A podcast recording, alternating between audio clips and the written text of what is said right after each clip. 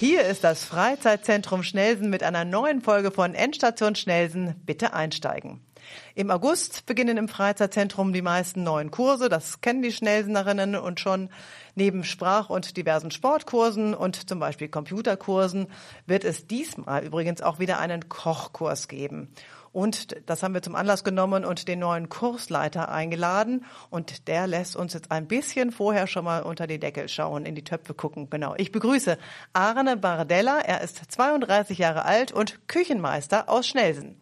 Schönen guten Tag. Außerdem ist heute dabei Tina Kirchberger, Kurskoordinatorin, also zuständig für die Kurse am Freizeitzentrum. Hallo. Moin, moin. Und ich bin Corinna Chateaubourg. Arne, vielleicht schon mal vorweg. Du sagst, du bist Küchenmeister. Bist du damit kein Koch? Beziehungsweise was ist der Unterschied? Der Unterschied ist, dass der Koch seine Ausbildung ganz normal durchläuft, die drei Jahre.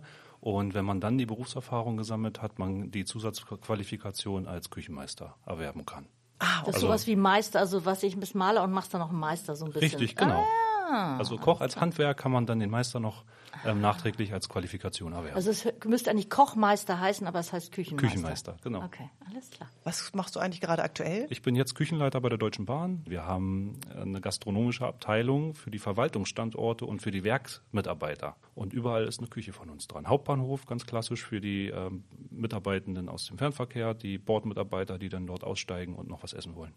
Aber ab September, äh, im September beginnt dein Kurs hier.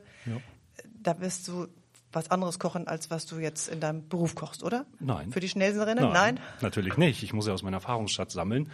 Ähm, das ist halt sehr breit gefächert. Also Pilze, ich kann es schon mal vorlauten lassen, sind ja auch Thema und ähm, man kann ja nicht nur eine Pilzpfanne machen, sondern es ist ja alles sehr, sehr breit. Und das geht auch bei uns bei der Bahn.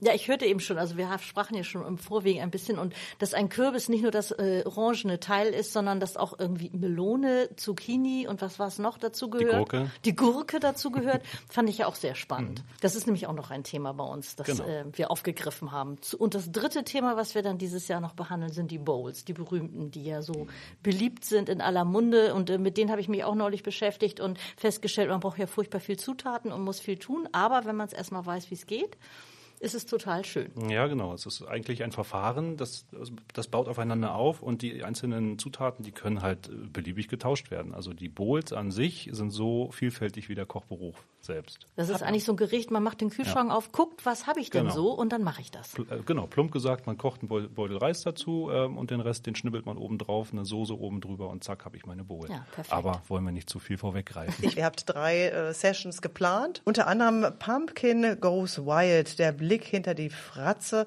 und wie vielfältig sie sein kann. Also Tina hat es gerade schon mal vorgefühlt, wir haben halt, Kürbis ist nicht gleich Kürbis, wir haben eine Gurke, wir haben eine Zucchini, wir haben eine Melone und auch eine gegrillte Wassermelone kann unglaublich lecker sein. Dieses klassische Bild von einem Kürbis, wir machen da eine Fratze rein, so das äh, kann jeder versinnbildlichen, hatte ich mir so gedacht, das war aus der Hüfte geschossen, scheinbar hat es Anklang gefunden und wollte halt einmal zeigen, was ist denn eigentlich ein Kürbis und äh, wie kriegt man vielleicht die Kleinen überlistet, doch einen Kürbis zu essen, indem man sagt, ihr guckt mal, ihr habt eine Gurke gegessen, dann könnt ihr ja auch den Kürbis essen, im Gren- im Endeffekt dasselbe.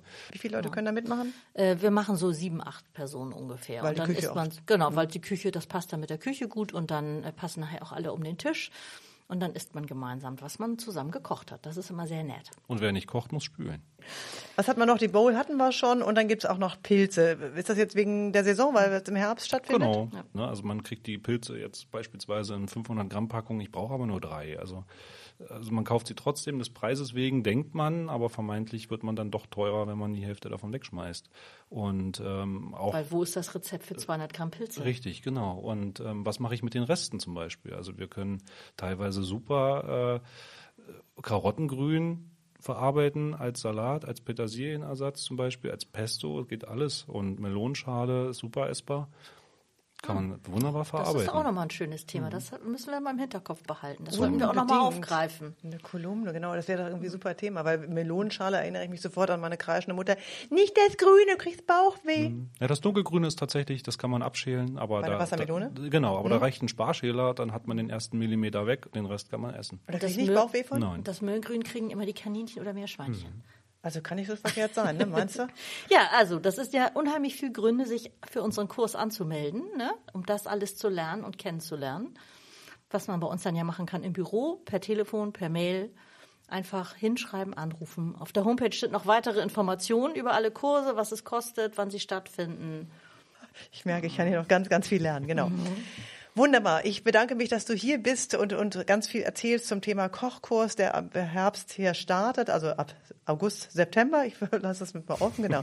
Gibt aber noch weitere Kurse, ähm, die hier starten. Was ist ganz neu dieses Jahr? Unser Gedächtnistraining ist ganz neu. Das ist, äh, haben wir mit aufgenommen. Da freuen wir uns sehr drüber, dass wir das äh, wurde häufig nachgefragt und so. Da ist Bedarf. Da kommt jemand Ähm. und bringt den Leuten das Denken bei? Das Erinnern? Merken bei, wollen wir mal so Ja, sagen. ne? ja, ja, ja. Dass man sich die Sachen merken kann. Wie merke ich mir den PIN für meine EC-Karte? Und wie halte ich mein Hirn fit und jung? Wunderbar. Das ist Gedächtnistraining. Und was gibt's noch? Sprachen, Sportkurse, ähm, Aquarellmalen, Bauchtanz. Ihr seid ab 15.08. wieder da. Dann kann man persönlich vorbeikommen, anrufen oder auch eine Mail schreiben. So man kann ist auch es. vorher schon eine Mail schreiben. Genau, Mail schreiben geht immer, die geht nie unter. Für welchen Kurs müsstest du dich mal anmelden? Ähm, was würdest du gerne noch mal lernen, ganz äh, unabhängig vom Kochen? Habe ich vergessen. Also ich glaube, es war Gedächtnistraining tatsächlich.